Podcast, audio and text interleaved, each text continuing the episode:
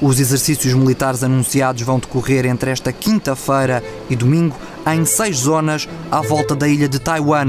O Ministério dos Negócios Estrangeiros chinês prometeu uma resposta forte e eficaz. Viva! Está com o Expresso da Manhã. Eu sou o Paulo Baldaia.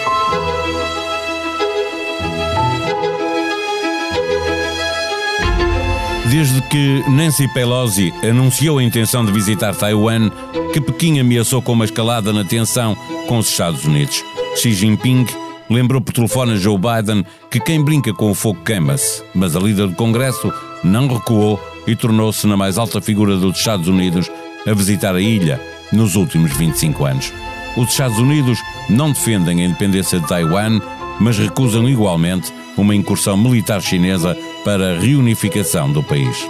O governo do Partido Comunista Chinês reclama a soberania sobre a ilha desde que lá se instalaram os nacionalistas do Kuomintang, liderados por Chiang Kai-shek e que foram derrotados pelas forças comunistas de Mao Tse-tung durante a Guerra Civil na segunda metade da década de 1940. Pelosi deixou a ilha e a China iniciou manobras militares em larga escala que incluíram a passagem de 27 aviões militares chineses no espaço da defesa aérea de Taiwan e navios de guerra a menos de 20 km da costa, naquilo que foi descrito pelo próprio governo da ilha como um bloqueio marítimo e aéreo por parte da China.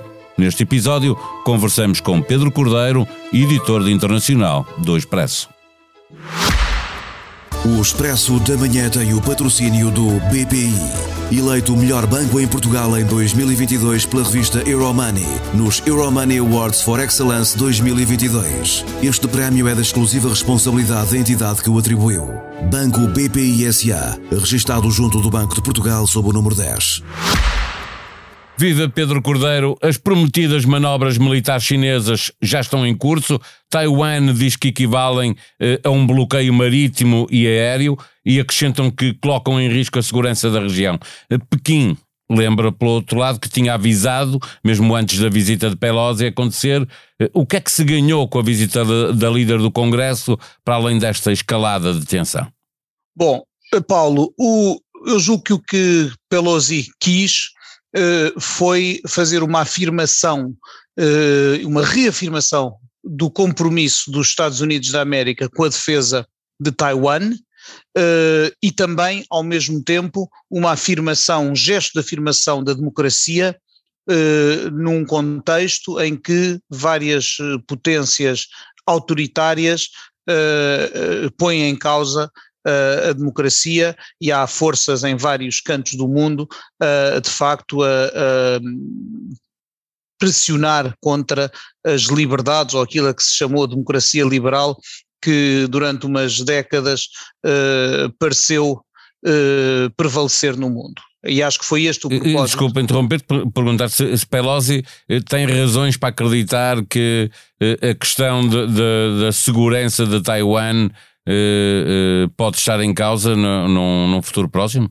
Sim, pode, porque nunca deixou de ser propósito dos, do regime chinês uh, a reunificação de Taiwan com a República Popular da China. E neste momento a China tem um presidente com um poder que mais nenhum teve nos últimos 50 anos, uh, e um presidente cujo, que já disse várias vezes querer resolver o, aquilo que ele considera ser o problema, a ferida aberta de Taiwan, preferencialmente por meios pacíficos, mas não descartando outros.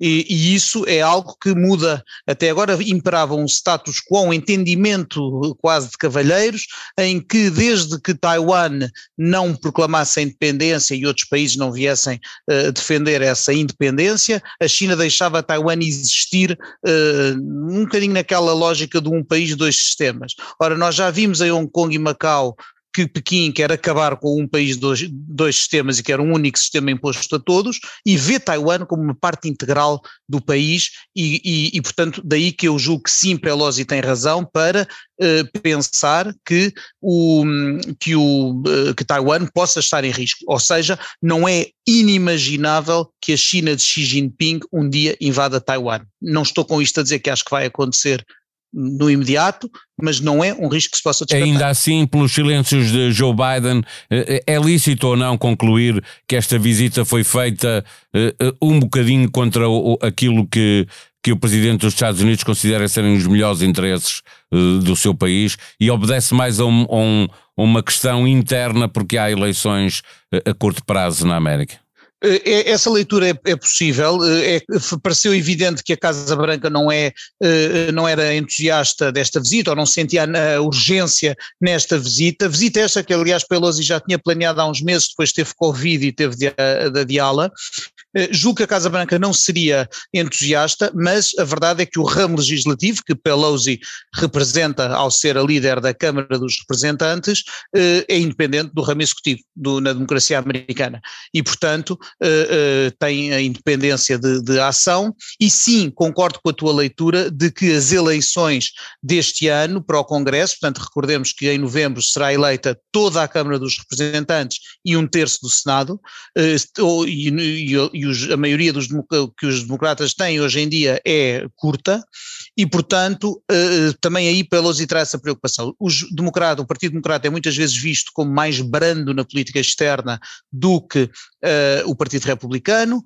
Por outro lado, ninguém se esqueceu ainda que há um ano a retirada dos Estados Unidos do Afeganistão decidida por Donald Trump, mas executada por, já por Joe Biden, foi um desastre, foi, foi a condução daquilo foi, foi uh, um fiasco absoluto e como tal uh, Marcaram pontos agora com a morte do líder da Al-Qaeda, não é? Uh, isso é verdade, Esse, isso, isso e a visita de Pelosi a Taiwan são gestos de força de um partido muitas vezes acusado e de ser apoiada, Pelosi apoiada mais por republicanos do que propriamente pelo seu partido democrata, não é? Sim, é dos poucos, é dos poucos, realmente dos poucos assuntos em que pode haver alguma plataforma comum entre os dois partidos, é em alguns gestos de política externa. E aqui muitos republicanos vieram defender esta, esta senhora eh, que aparece aqui. Eh, é, ela é uma veterana, tem 82 anos, já desde os tempos de Tiananmen, que teve gestos a favor dos democratas chineses, dos manifestantes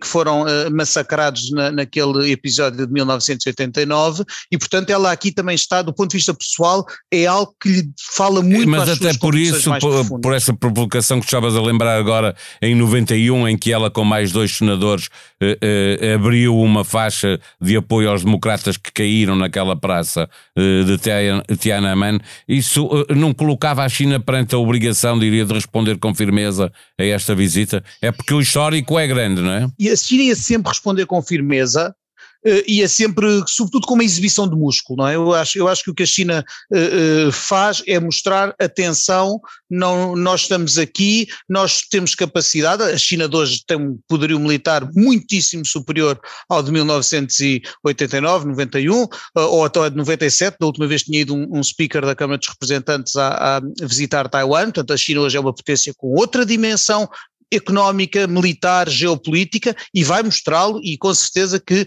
eh, Taiwan vai sentir isso nos próximos dias, já, já, houve, já houve manobras nesse sentido, não acredito, por outro lado, que daí vá resultar agora que isto vá precipitar uma invasão ou, ou uma agressão, por exemplo, que, que seja passível de reação militar dos Estados Unidos. Não vejo essa escalada a acontecer, embora eh, não, não reconheça que a visita de Pelosi aumenta com certeza as tensões com, uh, entre os Estados Unidos e a China, que já, que já, que já eram pré-existentes. E, e daí um salto para o que acontece no resto do mundo, eh, aqui na Europa, exatamente. A Rússia aproveita cinicamente uh, para se colocar ao lado de, de Pequim na defesa da soberania chinesa, a Rússia que pôs em causa a soberania de uma parte da, da Ucrânia. Uh, uh, inimigo do meu inimigo é, esta visita a Taiwan não acaba por fortalecer esta aliança, vamos lhe chamar assim, oportunista entre Moscou e Pequim? Oh Paulo, eu tenho algumas dúvidas em relação a isso neste sentido. O discurso de, de, de, de Rússia, ontem por, por, pela voz do ministro Sergei Lavrov, dos, dos, negócios estrangeiros, é obviamente de um cinismo e de, um, e de uma hipocrisia uh, monumentais. Quer dizer, é o último país do mundo que neste momento pode falar de, de respeito pela soberania, é evidentemente a Rússia. Um, a Rússia está a tentar, obviamente, puxar a China mais para o seu lado, no sentido em que a China, estando, uh, tendo estado mais perto da Rússia do que do Ocidente neste, na questão da guerra da Ucrânia, também não saiu, não se atravessou pela, pela Rússia nem, e, e, e foi limitado o apoio que, que, que, deu à Rússia, não quer também a China não gosta de mexidas em fronteiras e como tal eh, tem uma, julgo que também não, não, a guerra da Ucrânia não era nada que Xi Jinping estivesse a desejar, caiu-lhe no colo e ele tenta fazer o, o, o, que, o que lê como Faz uma gestão, não é? servindo os, os, interesses chineses, exatamente. Agora, se Moscou pensa que por aparecer aqui a dizer mal de Pelosi e bem de, e bem de Xi Jinping, isso vai puxar a China, eu julgo que aí será o Kremlin a ser ingênuo, porque na verdade a China faz sempre uma avaliação de muito mais longo prazo das coisas, basear, estudando aquilo que considera serem os seus interesses e não me parece que um envolvimento mais explícito do que teve até agora na guerra da Ucrânia ou um apoio mais robusto à Rússia seja do interesse da China. Não me parece sequer que uma Rússia uh, enfraquecida seja uma preocupação para a China. Acho que até, acho que até lhe agrada esse sentido. Quanto mais dependente a Rússia for da China, melhor para Xi Jinping, sem deixar de ver na Rússia um, um aliado útil uh, nesta, na, na, bipolarização crescente entre Estados Unidos ou, e, e a China, ou se quisermos também, entre regimes democráticos e regimes autoritários. Em Expresso.pt, num texto de Ana França, saiba quem é Saif al-Adel. E este nem sequer é o seu nome verdadeiro, mas como é o único que se conhece, habitue-se porque ele é o homem apontado como o mais provável líder da Al-Qaeda. Hoje é dia de Bloco do Leste, o podcast de Martin Silva. A guerra é na Ucrânia, mas os efeitos fazem-se sentir em muitos outros países. Este podcast olha para leste, da Polónia ao Cazaquistão, do Báltico à China, todas as semanas, à quinta-feira de manhã, um novo episódio dedicado a cada um dos países. Já cá está fora o primeiro episódio, Brasileiros, que tal? Deslumbrado com a luz de Lisboa, mas abençoado pelo mar carioca, Nelson Mota, homem de cultura e amigo de todos os músicos brasileiros que gostamos de ouvir, fala abertamente e sem travões sobre as eleições, sobre Bolsonaro e sobre os brasileiros que diz vêm para Portugal por desespero. A sonoplastia deste episódio foi de João Martins. Nós vamos voltar amanhã. Até lá, tenham um bom dia.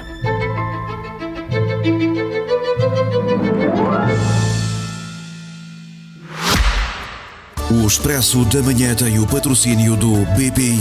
Eleito o melhor banco em Portugal em 2022 pela revista Euromoney, nos Euromoney Awards for Excellence 2022. Este prémio é da exclusiva responsabilidade da entidade que o atribuiu. Banco BPI SA, registado junto do Banco de Portugal sob o número 10.